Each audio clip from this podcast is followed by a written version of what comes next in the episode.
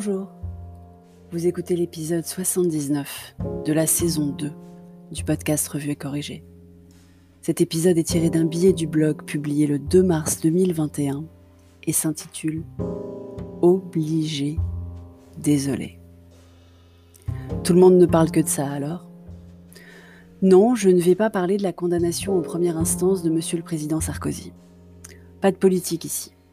Au pire, on critique un peu la cacophonie des institutions qui nous gouvernent et on commente les dernières allocutions, c'est tout. Je vais vous parler de Twitter Spaces et du pouvoir de la voix. Après l'épisode sur Clubhouse, normal que je parle de Spaces aussi. Twitter Spaces, déjà, c'est un joli nom. Des espaces, mais aussi l'espace, bref, c'est évocateur de tout un tas de choses qui m'inspirent plus que ma maison ou la maison du club.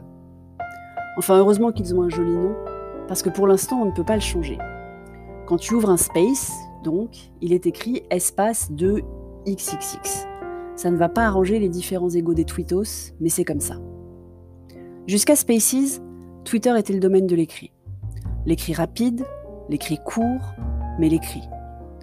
Même si les partages d'images et de vidéos étaient de plus en plus fréquents, Twitter est resté dans le domaine du visuel. Leur incursion dans le domaine de l'audio est donc surprenante, mais logique.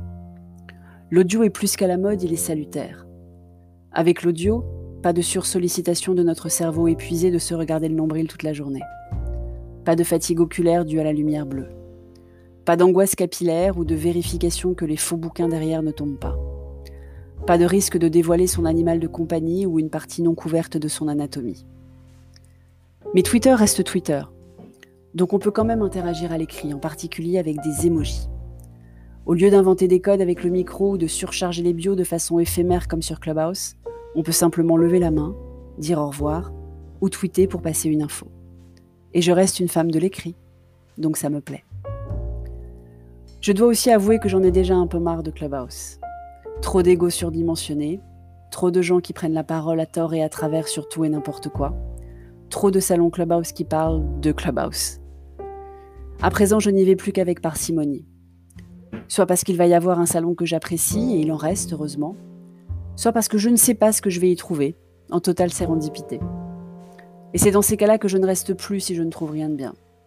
Hier après-midi, par exemple, je suis restée presque une heure à écouter des gens super calés en droit discuter de la condamnation de Nicolas Sarkozy. Mais on a dit qu'on n'en parlait pas. Les journées ne font pourtant que 24 heures. Et c'est de pire en pire donc. Entre ces trois billets par semaine, la newsletter tous les lundis et le boulot, il ne reste que peu de temps. Temps pendant lequel il faut aussi manger, dormir, aider les devoirs de petit homme et accessoirement passer du quality time avec cher et tendre et petit homme. Donc ce billet sera court, la journée a été longue. À jeudi. Merci de m'avoir écouté. Si vous écoutez sur Apple, surtout laissez un commentaire avec vos 5 étoiles et sur toutes les plateformes de balado diffusion.